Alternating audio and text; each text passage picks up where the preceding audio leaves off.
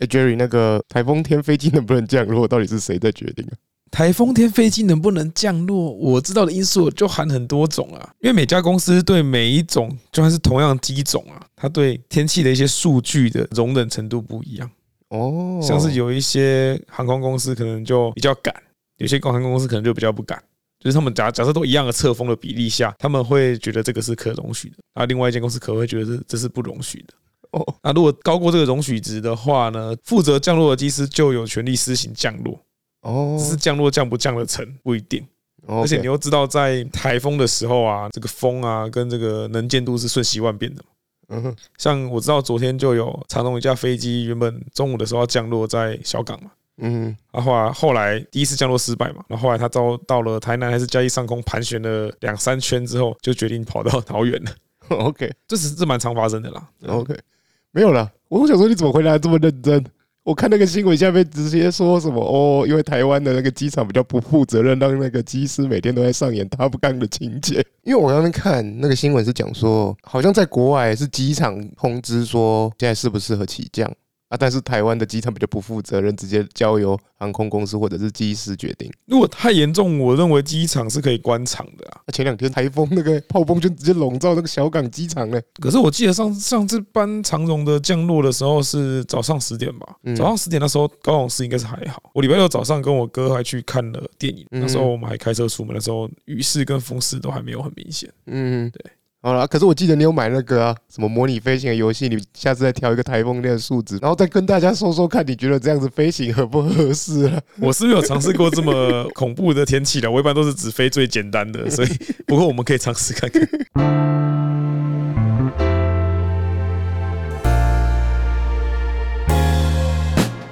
哎，欢迎收听《台南男子图鉴》，我是 Jaco。我是 Jerry，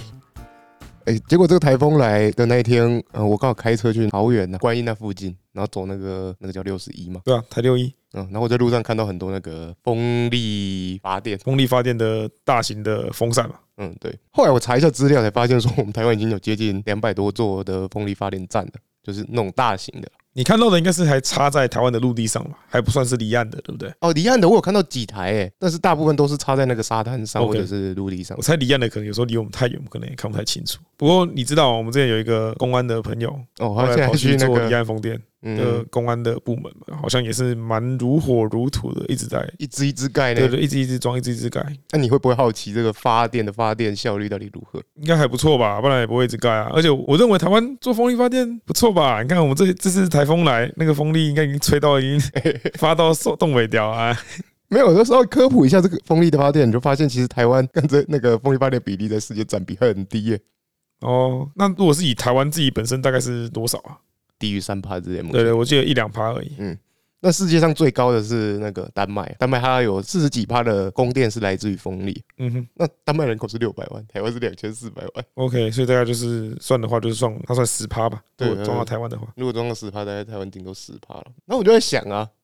哎、今天讲说这个大型的风机对我们来说可能有点有有点远嘛。那假假设我今天想要在家里弄一个风力发电，你觉得可不可行？我没有听过这种小台的欸、我听过很多人家里楼上装太阳能板嘛，嗯， 没有听过楼上装风力发电的。你没看过，因为我我大学的时候，我们研究室就在做风力发电。哦，我我们那个时候那个题目很特别。哎、我不知道你有没有去过一些温室有啊，啊？温室不是会有那个大型的风扇在那边吹，然后在那个抽那个风或者吹那个风，保持那个对，室空内间里的面。对，我们那个时候教授突发奇想，他就说：“哎、这个温室的那个大型风扇这样子一直把风从里面这样抽出来，我那个风在外面很凉哎、啊，如果我们在外面在那个洞口摆一个风力发电机，风能回收的话，然后再供应到这个温室里面，是不是可以成？你们的教授是不是自以为发现永动 机啊，还是怎样？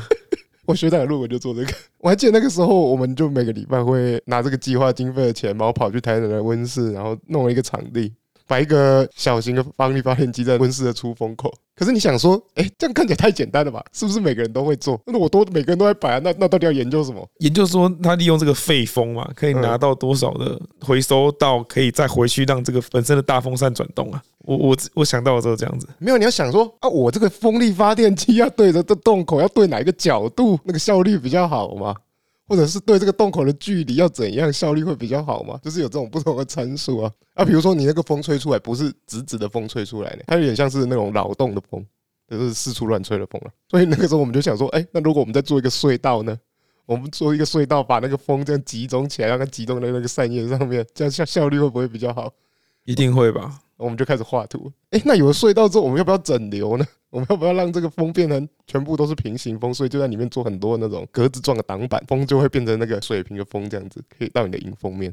然后那个时候论文就在做这个你的吗？还是学长的？学长的论文，但是我就我是负责在那边量测，就是说哦这个效率如何啊嗯，对啊，这样然后测出来的能量跟回收的比例这样适不适用？我我记得我后来算算出来一个数字之后，我就发现这个东西肯定是不可信，我记得好像要六七十年以上才能回本。你说的回本是说回本当初买的那一个小型风力发电机的价格吗？哎、对，简单来说啦，就是它所发的电啦，然后乘以我们时下的那个电的度数的价钱，然后算出来有没有这什么时候会超过嘛？我们就都这那个最简单的概念上是这样。但是我这篇论文还是发出去了。哎、我后来看到的时候，我吓了一跳，这论文数字跟我算的有点不太一样，怎么从六十几年变三十几年，我就瞬间变得好像有点可行。哎、奇怪，我学长到底是怎么算的、欸？ 我我学长如果哪天要出来选总统还是选立委的时候，呃还好啦，这个只是数字偏差。对啊，你有没有知道他当初怎么做实验的？啊，不过不过，因为就是那个时候接触到这个什么，呃，我们就叫叫它那个微风力发电装置啊。然后我就想说，那到底啊，用在我们一般人到底可不可行嘛？比如说，我们不可能装那种大型的，像塔台的那种风力发电机，或者是你说做一个小风车在家里。比如我们可能以前看一些童话故事书，在什么欧洲的大草原上，不都会有一个小磨坊，然后上面有个风扇吗之类的那种感觉？没有吧？你看到就是那个啊，最大家最常见的啊，风扇带动那个磨坊，我在那边磨吗？或者是用水力带动那个带动那个磨坊，让那个石臼可以在那边磨一些麦子啊？或对啊，对稻啊，对啊。但现代人不可能弄那么大嘛，我们在家里可能可以接受，可能哦，我们在那个屋顶摆一个工业电扇大小的风力发电机，这可能还可行吗？那我就想说比较一下，哎、那我到底是在屋顶上面放那个太阳能板比较划算，还是放这种工业型的工业扇扇大小的风力发电机比较划算？你刚刚查到那个太阳能板的发电效率大概是怎样啊？我刚才查到的是说，大概一米七乘一米的太阳能板，一天大概可以发一点二六度电。然后一点二六度电，对，那我刚查到那个风力发电机啊，我发现其实他在介绍这个风力发电机的时候很，很喜欢用一些呃美化过的数字啊、比如说他写说六百瓦，啊，六百瓦什么意思啊？你如果六百瓦弄那个一整天的话，大概十五六七度电呢、十五六七度电蛮够用的呢、就是你可能一个小家庭都够用了。因为像我用电最多的话，一个月大概一天大概是用六度电左右，然后平时有些人可能没用这么多，可能就有四五度电一天啊。哎、所以假设哎、诶这样子，我装一只风力发电机在屋顶上，那对我来说其实很划算的。就后来我我去看那个它里面有那个发电效率的那个图啊，它就写平均风速要十二级以上，它才有六百瓦。要比台风还要强。哎、可能没有到台风那么强啦、但是我看了一下那个台南的平均风速的数据啊，哎、日平均的风速大概是三的、所以这样子算起来，这个风力发电机它一天的发电量大概也只有一点二度。所以我，我的话啦，我可能要在那个屋顶上摆六只工业电扇，哎、我才可以满足我一天的发电量需求。欸你刚才提到那么多是这种微型的风力发电，你们当初在购买的时候，这个金额大概是多少啊我记得那个时候五到六万块一台， ？OK，那感觉跟一片太阳能板差不多。哎、可是我要插五只风扇哎、那、你太阳能板哎一点二六度，哇，你可能也要装个六七片才够你一个人用啊。对啊，哎、不过你讲这种太阳能板或者是这种微型的风力发电机啊，其实对我们每个人的家庭其实有一点点的差别。哎、其实太阳能板它不只是发电的效率比较好，它其实对我们的住家来说还是有一点隐性的好处。哈，有隐性的好处。对啊，不过这也是做那个套梯适用了。就是有人统计啊，假设你在你家的屋顶都装满了太阳能板的话，你的室内呢大概可以降低三度。哦哎、不过我觉得这一个统计数据有一点没有那么客观， ，OK，我觉得应该顶多只有顶楼那一间可以降低西晒三度了。我不相信你的一二三楼也会有那么大的差异。没有，三十五度开要开冷气，你三十三十二度还是要开冷气啊？可一般来说很少人，除非你住顶家啦。啊，顶家一般也是都租人嘛，也不会有人盖太阳能板啦。好啊，这样看起来好像是太阳能板的发电的稳定性比风力发电要来得多、啊，因为你风力发电没风就没风，太阳至少、太阳至少说你说你没有出太阳，它还是有在发电的。呃，这样你又提到一个太阳能板这个时间的问题嘛？嗯，其实我们台湾平均大概就是三点三五个小时，年平均哦，你说日照时数，日照时数每天就是三点三五个小时，哦，对吧、你要扣掉一堆嘛，像阴天、雨天或者是台风天嘛，一些时候就是你的日照基本上是没有的。好了，虽然这样比较起来好像差异没有那么大、啊，如果是啊啊你嘞你个人你比较偏好什么？你想要想装一块一块的板子，还是想装电风扇我觉得你还是要装一块一块的板子、欸，啊？是哦，因为我自己感觉太阳能的大家投入的好像比较多，然后它的科技感觉变化比较快，因为看不同的材质嘛，不同的太阳能的那个太阳能板嘛，好像能够发的电，感觉就是比风力发电的还多嘛。啊，我一定会装风风力发电嘞、为什么？因为那个在屋顶上放很多风扇，看起来就很很智障，看起来蛮酷 的。诶，那最后你知道吗？其实，在世界的再生能源中啊，其实水力占超过一半。那为什么我们台湾我们的水力大约还是比太阳能还要少？你知道吗？我不知道、欸，哎、你知道水力其实有很多的好处。水力发电它不只能够发电，它其实还有一些调节水位的一些功能。而且水力发电的建造成本比较低嘛，嗯就是来一个坝嘛，对不对？然后你下雨的时候就集水嘛，需要用电的时候你就把水放下来，才供电。那当你呢夜间有一些剩余的电的时候呢，你你就可以手抽回去嘛。再把水抽回去，有点变像充电的这种感觉。你的建造成本当然比起你的太阳能发电、风力发电来说是 CP 值更高的嘛，嗯对啊。那为什么我们台湾没有办法做这么多？因为我们台湾这个地狭人稠，然后又太多的高山，呃，我们的河流啊都太短了，或者说，诶，其实我们台湾水力是很丰沛的嘛，对啊，可是呢，我们的水都来得快去得快。像我们这次台风天来，可能一下就哇，花莲那边一下就就八百多毫米，诶，可是那个水可能流没有多久就流到海里面去了，我没有办法及时的做管控。这跟我们以前在地理上面学到的是一对样啊，你就没办法比像我们啊大江大海，对不对？的。对啊，你是说要可以像盖长一个三峡大坝，你是说要有长江这么长，做水力发电才会比较有效率，是不是？当然浊水溪不够长， 不够长。哦，好吧，高屏溪也不够长。其实我还想要跟大家说一个发电这种概念呢，你不是说你发你想要发多少电，你就可以发多少电，你知道吗？哦我们要依据你实际的使用量，哦，对啊，对啊，对啊，不是说哦，我现在诶、狂发，然后我就一直有电，一直有电，一直有电，不像是电池，你知道吗？嗯是你要同时在发电的同时，诶、有人在耗你的电。就是要有个电网，然后中间有个对，要有一个要有一个需要有一个蓄洪池，然后这样才有办法。所以这样我们就提到了嘛，我们台风天来的时候，我说，诶，我台风天的时候水这么多，风就这么大，哇，发了， 不对嘛，对不对？你知道那时候你发那么多电，那你可能就是当下那一天一两天，你把燃气、燃煤或者是核能的比例下降嘛，嗯，让风力的发电稍微占比多一点点。你顶多你顶你顶多就只能做到这样子嘛。而而且那几天刚好，哎，你也不用去上班啊，百货公司也都没有开，把用电需求呃百少货了，公司我是不知道啦，啊反正用电的可以用电的地方突对然间少很多。 所以这就比较尴尬。哦，对，那这样又回扣回来我们的水力嘛。假设我现在发的电那么多用不完，我们就可以通过水力发电这种东西，让它达到一种重复再使用嘛。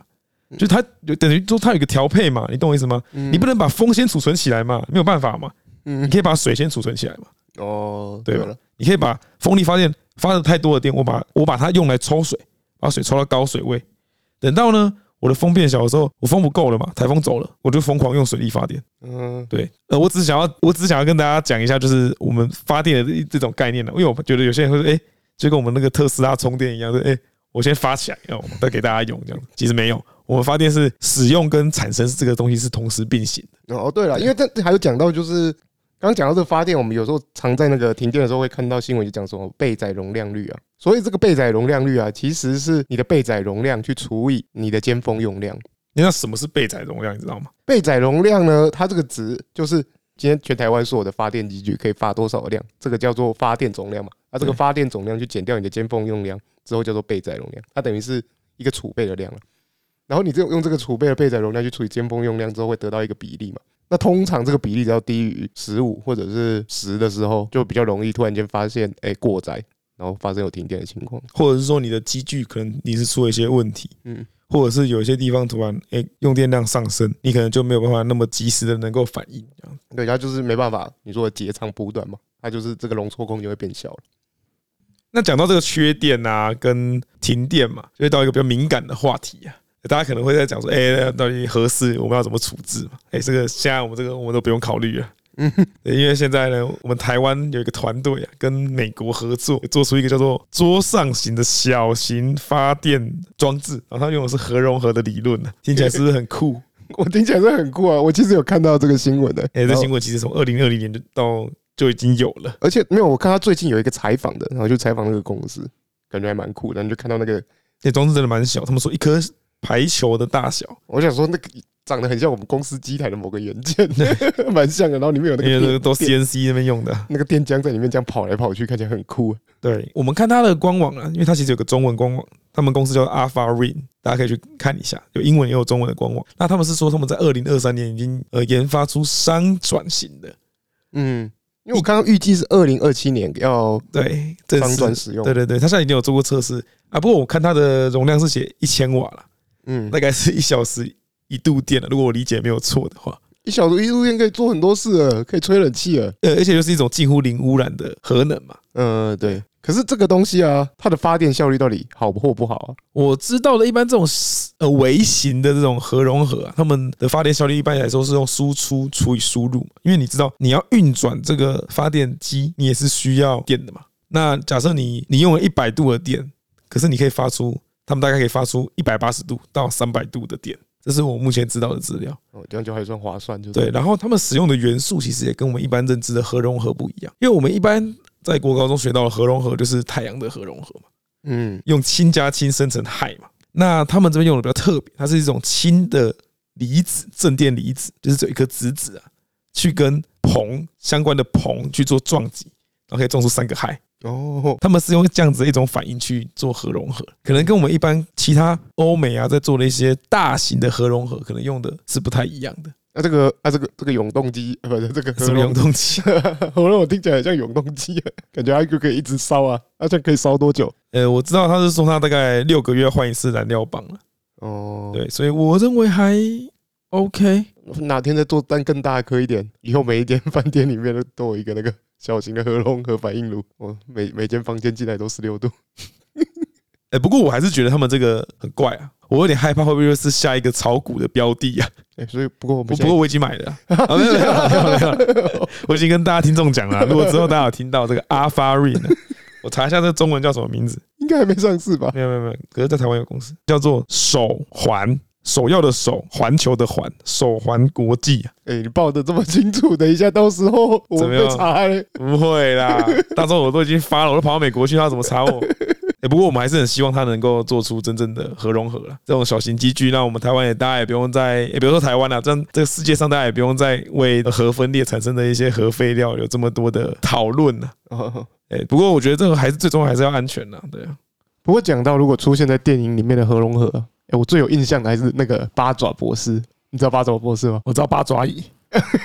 没有啦，我知道 啦，蜘蛛人的那个反派嘛，对啊，那那一代里面，他最后不是我那个爪子，然后跟那个合融合的太阳这样。他做出一个很小很小颗的一个太阳。对啊，他最后不知道不知道怎样被那个温情攻势嘛，突然间醒过来，然后带着那个太阳一起跳进那个海里面嘛。我觉得那个那一版的蜘蛛人是最好看的。那你知道我最有印象的电影里面的核融合是什么吗？呃，是什么？ 当然就是钢铁人哦呐、这就是这就说明了我们的那个已经有了世代的隔 阂。钢铁人胸前不是有一颗小型的方舟反应炉吗？方舟反应炉是合融合吗？ 是啊，哦，好吧，很有名呢、我我没有看看到这么细节了。钢铁人他还做了一个方舟反应炉，放在他们公司的大厅给大家展示，这样子。哦，原来电影里面还有演出这一趴，我怎么都没有看这么细节。不过你知道那个初代的蜘蛛人啊，那个、啊、Toby Maguire，对啊他还有一个小故事，他他其实跟里奥纳都很好啊，大家可以去网络上 Google 一下，他们有一有一段那个。有一段情，有有点类似啊，就是陶那个里奥纳都会把一些角色介绍给他，虽然马那个陶比他后来好像有很多身心灵上面的问题嘛，我看他后来好像都转往幕后居多，哎，对啊，什么制片啊相关的。嗯嗯嗯，然后大家可以有时间可以去查一下。好，那发电的主题先到这边啊，接下来我想跟你分享一些小故事，我们公司里面最近的小故事。我把这个故事呢取名叫《放羊的孩子》啊啊，为什么叫放羊的孩子呢？放孩子是那个什么狼来了，狼来了，狼来了那个吗哎、对对对， ？OK，啊，放在公司就是，哎、我今天生病，我今天生病，我今天生病。 因为我们公司目前请病假哈，三三天以上才要提出证明嘛。啊，比如说你可能一个小感冒啊，或者是稍微的头痛之类的，你可能早上就跟你的主管讲一下，说我今天身体不太舒服啊，这样子病假就成立了。可是有一些同事呢，就最近啊，那个请病假的频率有点异常了，然后就被那个 HR 关注了。HR 进来了解这件事情之后，好像现在呢，就是要把规则呢变成说，哎、你如果请病假，你都要去提出就诊证记录跟证明这样子。所以我现在这里就有个疑惑，就是就是如果因为小部分的人啊不太守这个规矩，公司决定把这个制度改成现在这个样子，那到底是处罚到了不守规矩的人，还是处罚到原本守规矩的人？应该是处罚到遵守规定的人，那你因为看不因为守怎么讲？因为不守规定那些人，他们不是处罚嘛，他就没办法这么容易的请病假嘛，嗯，对啊，这不是一个处罚嘛？规让他尽量让这个不符合规定的人合乎规范。对啊，所以这样子看，哎、那我原本乖乖守规矩的人变得很麻烦呢、啊。举个简单的例子嘛，哦，我今天早上起来，哎、发烧，嗯，三十七度二好了，啊，我觉得头有点昏昏的，不想去上班。哦，不想去上班，好，对啊，啊，我我的确微微的发烧啊，啊，我今天这样子状态不好，不太适合上班，我觉得是事实嘛。嗯，那我该请这个病假吗？你可以请啊，对啊我应该请，我我我觉得我应该请这个病假。那现在可以请吗？还是可以，可是你要有就医证明，你一定要去看医生。对的，我一定要去看医生欸。可是一个三十三十七点二的的发烧，你需要去看医生吗？正常是我的话不会啊，可是我的话更奇怪、我连病假都不会请、啊、呃， 对啦，先排除个人的因素嘛，就是好了。今天你这样子，你已经有点身体不舒服了，你真的需要休息。可是大部分的，我觉得大部分的人，如果只是这样的话，你可能在家里吃个简单的感冒药，吃个普拿疼，躺一下，你搞不好就恢复了。啊，这个时候怎么办？哎，你不能请病假哎、所以呢，我觉得这样子惩罚到我啊，哦，难道现在公司就是希望哦，没有没有，没有你你就是去看医生啦，这样有比较好吗？你觉得这样子一个小病痛，然后就一定要去看医生，这样当然是不太合理。不过听完你这么讲，我觉得会有两种建议可以让 HR 去去做一些微调。嗯，第一种就很简单嘛，你想以你来说好了，你大概一年你会有几次这种状况？三次、呃五三次、三至五次差不差多不吧。多嘛。那我们就把规定改成三到五次的一天病假不用提供，嗯，你之后超过的，你可能就要麻烦你提供这个证明，这样稍微比较人情，呃，稍微比较合理的一点嘛，呃比，较有一点弹性嘛。第二个来说，就是让这个权利回归到你的直属主管，让直属主管来要求或来说来判断你这个想要请病假的同事，他是否应该要出示医疗证明嘛？嗯，可以往这两个，可以往这两个方向，请你们的劳工代表去跟你们的 HR 做一些比协如商请啦。居民。对啊，我觉得还有还不错然啊后，。可是我觉得第二个方向就比较偏向老板个人的感觉啊，他觉得你这个员工平时都乖乖出勤，哦，那你请病假的话就给你多一点的弹性。当当然了，这这这也是一种正向的循环嘛。你就说比较乖的人就会获得糖果吗？是这个感觉就吗？是你如果平常表现的比较突出，或者是表现的比较好的话，老板对你本来就会，哎，你这样讲话，老板本人在打年度考绩的时候，本来就是凭一个印象啊。嗯，对啊，很多时候就是这样子。不过我的立场完全不同意这样子的做法。除了处罚到原本乖乖守规矩的人之外，没有啊。今天有人要乱请病假，你给他这个规矩，他就去申医生证明给你而已啊。到头来，谁的权益受损？好像只有乖乖守规矩的人权益受损。所以我觉得这个政策的改动，我觉得没有太多的道理、啊。好了，我再请我们劳工代表居民去反映一下这个问题。 诶哎那 Jaco，既然我们都讲到这病假，你工作这几年来啊，你请过最长的病假是什么？我都已经中三次 COVID，了啊，多长嘛？每次中都是请五天了， 啊？真的好不那你好也？是黑了十五天的病假呢？没有一年五天， 哦，OK，，我中三次是在两年之间中的啊哦好，好好对啊，哦，没有啦，我第一次中请五天啊，啊，那个时候防疫的规则还很要求啊，你一定要转阴才可以去上班嘛。啊，第二次我好像只请三天啊，第三次也只是请三天，后面都 home office 这样子，所以我应该还在合理的范围吧。那像我的话呢，我我上班七年来吧，我只有请过一次两天的病假。你是说那个屁股开花对啊，我屁股去开花、 我屁股长了一些东西啊，去做一些电消烧？没 有，我不知道他手术的方法啦，反正就是长痔疮啦，啊 我都直接去割掉。 哎、为什么你年纪轻轻会长痔疮？就是讲到我当初换从你们公司离职之后到新工作啊，整天坐在椅子上用电脑啊，用太久了，哦就真的就长痔疮了。我真的那时候假的刚，转职的时候，蛮认真的，每天都进去跟机台，就跟着学长验机嘛，然后就都坐着，哎、啊，所以割痔疮是什么感觉？没有什么感觉，然后打麻醉啊。那全身吗？ 没有啦，局部我也很快，五到十分钟，因为我的是外治啊，嗯，对啊，所以蛮快的。所以而且啊还医医生手术前应该有跟你解释一下这个手术的过程，哎、手术是怎么样进没行？有没有没有，呃，我那时候是去每个礼拜都回诊，我那时候还为了要去爬玉山前五峰，我还故意跟医生说，我去爬完玉山之后，我再回来下一班再开 刀。所以我那时候去两天去爬玉山前五峰的时候呢，我是屁股夹了一颗痔疮上去的。干，所以我那时候去开刀的当下呢，我那时候已经知道我要开刀了，就是我去看完了，医生帮我看一下，哎、那我们到后面来等 一下，十五分钟就结束了。我就说啊，他他没有跟你术前讲解吗？没有啊，这么简单啊，这不是不是趴着哦，是侧是，我还印象蛮深，我记得是侧躺，嗯，对对对，其实我不太清楚痔疮到底会怎样啊。就是你大便会流血啊，嗯， 呃严重就是连你平常没事的时候屁眼都要流血 啊，哦代表说男生也会那个来，就是这 样子。是真的假的？真的啊、很严重的，你有很很恐怖哎、你严重到没没我哦没有没有没有，我我的不严 重，我的甚至连大便我都没有流血，只是就就是我一个异物感不舒服，哦，而且我怕，它会变得更严重。所以你那个时候就有是有感觉到的，我大便会痛，可是不会流血， OK，然后有异物感，我就觉得我就很害怕会越来越严重，然后就赶快把它开刀拿掉。哦然后我开刀也可以顺便申请了我的那个，我有做医疗保险，我记得好像开刀请了两天假，然后还领了一万五千块吧，还不错，还想再涨一次啊，没有了，乱讲。 这就是我最长的请病假的经验了，没有，我刚刚听到你说啊，什么肛门里面有异物感，我还想说，是不是跟有一些欧美人士去常有一些奇怪的 X 光片那种的吗？呃，对啊，我怕你是放什么奇怪的东西进去。 好，这个小故事结束了。啊，还有另外一个小故事。哎、你知道跟踪吗？我在想说跟踪这件事情啊，到底怎么样叫跟踪？啊，就是你没事就尾随一个人在他后面呢、嗯，然后可能观察他的一举一动吧。可是这样很奇怪啊。假设我今天在回家的路上停红绿灯的时候看到一个女骑士，我也没有刻意跟踪她哦，那、我就一直骑车回往我回家的路上，结果发现，哎、她怎么也一直在我旁边？这样子我算跟踪她吗？我不算啊她算跟踪我吗？不为什么？是啊，为什么？你又没有故意跟在他后面，你只是在你骑回家的路上，你没有犯意啊，你懂吗？犯意是很重要的。你觉哦，所以跟踪你觉得犯意是最重要的。当然了、对你你刚才讲那个例子根本就不叫跟踪啊，你就是在你就在骑回家路上，你又不是说哎、你看到他很很漂亮还是怎样，你就你就尾随他一路骑骑骑骑骑骑到他家，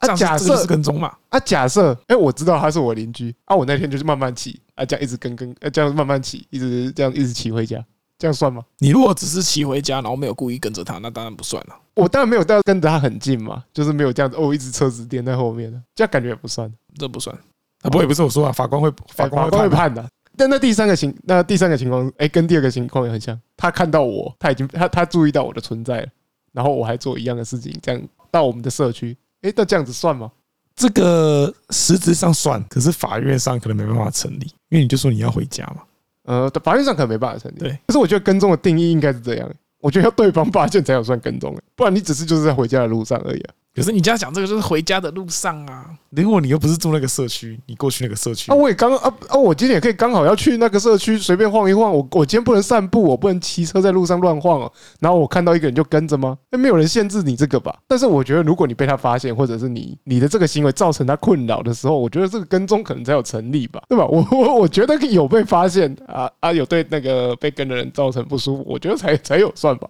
对啊，不然我只是就是随随意散步遇到谁，遇到某个人这样子，我觉得我觉得落差没有很大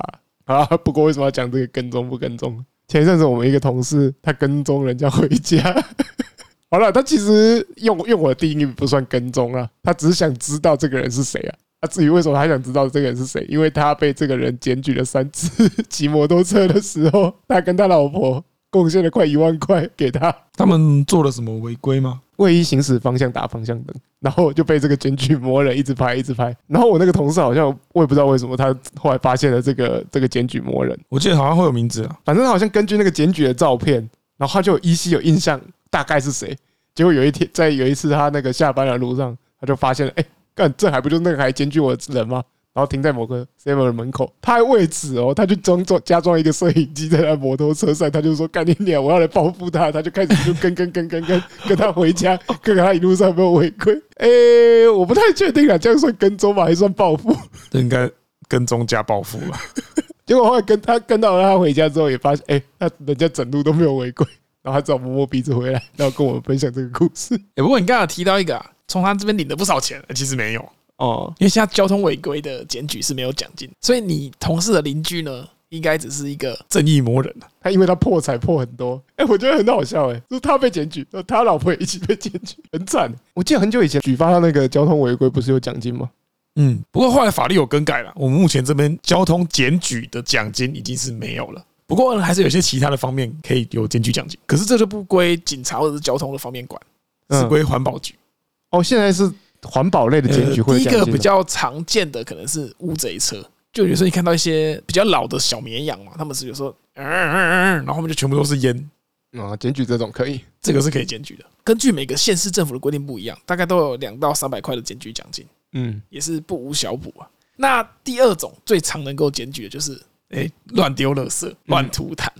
乱吐痰有哦嗯有啊，槟榔渣啊、槟榔的碎屑乱丢啊。乱丢烟蒂啊，呃这个都是可以被检举的哦哦哦，好那哦啊这个检举奖金的部分是怎么算？他会提拨这个人缴纳的罚款的三十趴到五十趴给这个检举的人，嗯，这个就是真的能够 make money。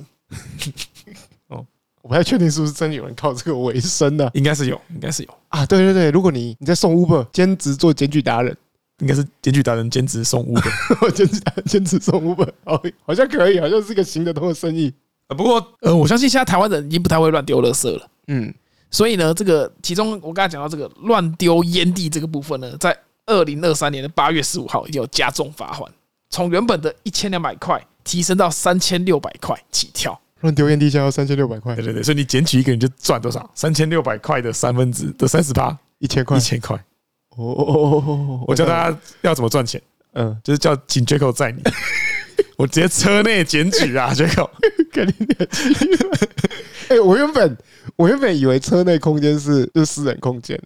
因为我偶尔会在车上抽烟，边开边抽烟。然后我刚查那个 会被检举的内容里面，开车抽烟是其中一项。可是好像是要你附近有其他人，可能附近有一些其他的车子或者是其他的骑士的时候，你才能检举。嗯欸不过这也有点逻辑打结啊，因为你要旁边有人去喷，他才会检举你嘛，嗯，对啊，所以就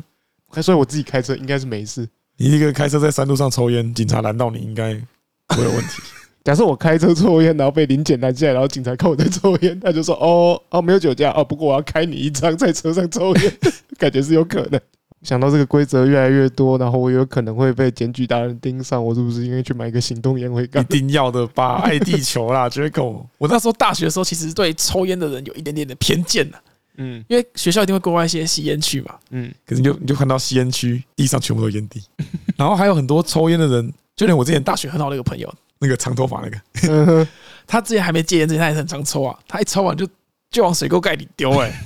我就是有点不太能理解。嗯不过他后来有去日本有买，行动烟灰缸。嗯，所以我也是强烈建议你要去去买啊啦。好了，我知道了，我会把这个列入我下次去日本的购买清单。对，也不贵嘛，然后有的也看起来超吵的 啊、呃，对啊、欸不过你知道那个之前有个梗图，就是台湾如果有忍者龟的话，会被烟蒂烫到头。对 啊，你们都一直往那个水沟盖里面丢，我就觉得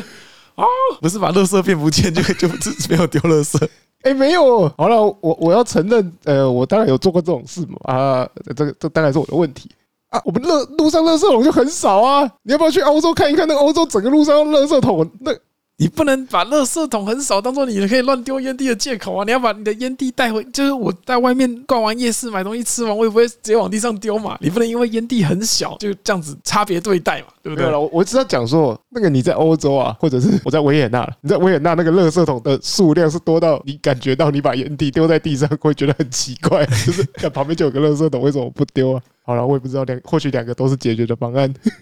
再回到你同事那边，嗯，哎、其实我觉得你这个正义魔人检举的也是有蛮有道理的、变换车道或者走走完不打方向灯，这个很很大条哎、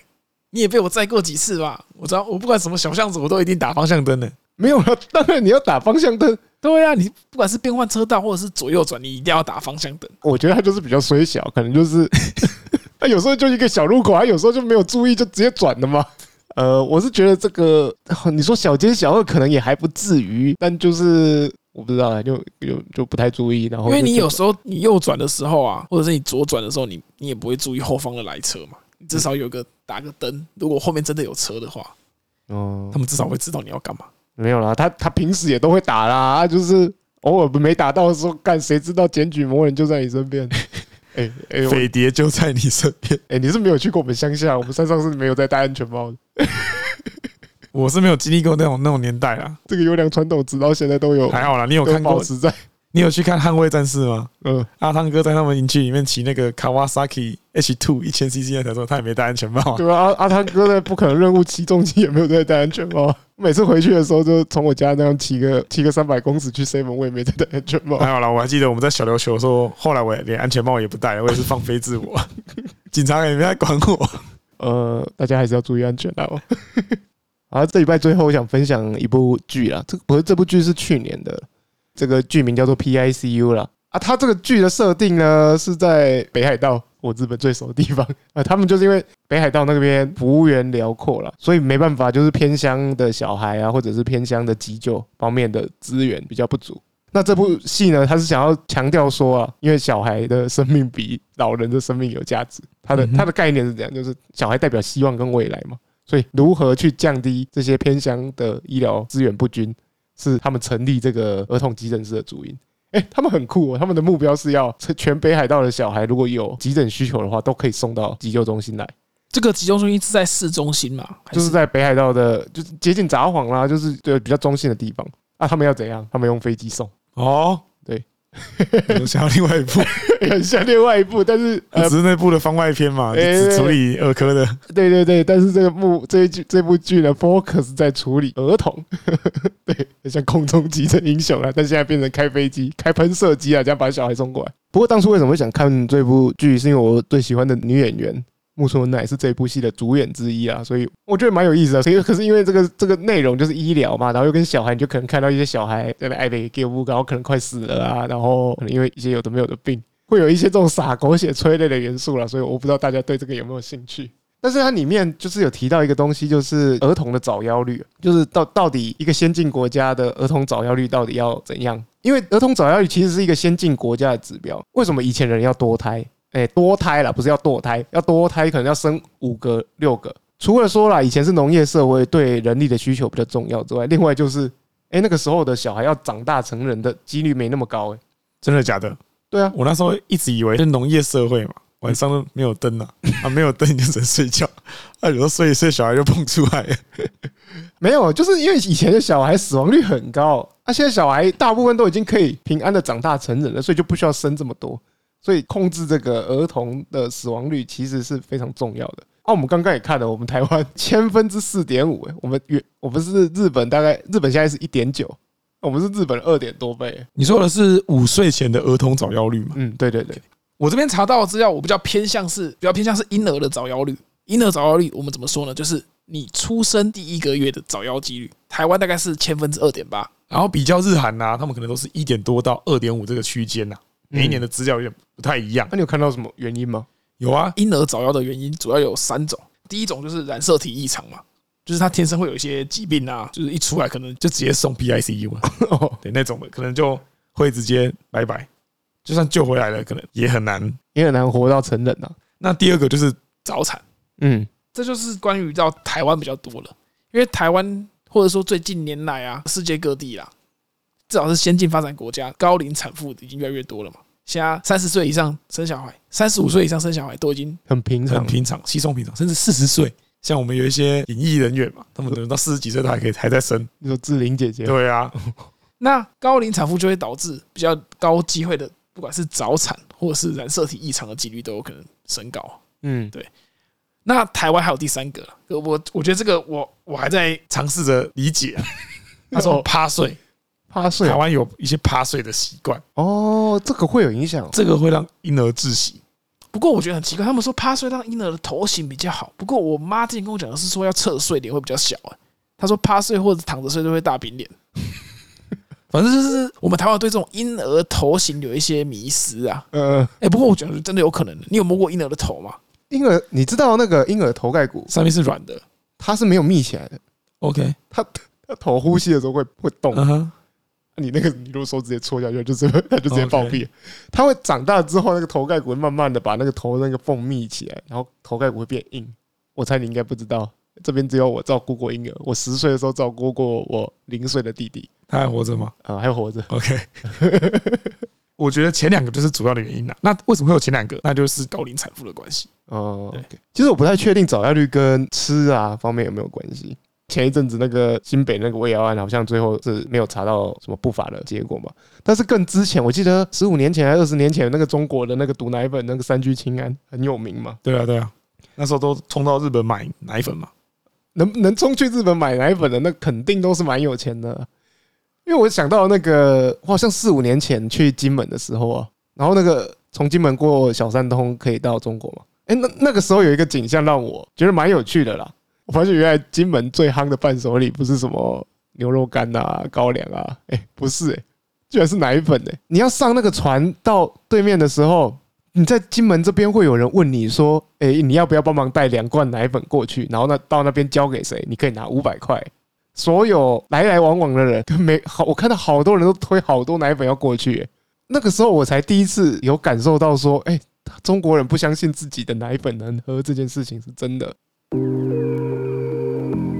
好了，不过我们这个主题其实有部分也是为了我们居民准备了，毕竟这里最有可能当爸，呃，或者是最快当爸的就是他了。或者已经当爸了，会不会？他他最近很奇怪，常常去温情接送他 老婆怀上孕下了，班，骑机对车啊上下班冻到危胎险气。哦。 好，我们那我们教之后再做一个什么学龄前教育的，帮居民多补充一些功课好了。 搞不好你也用得到。 应该是不会。好了，我们这礼拜的分享到这，我是 Jaco，我是 Jerry，下礼拜见了，拜拜。拜拜。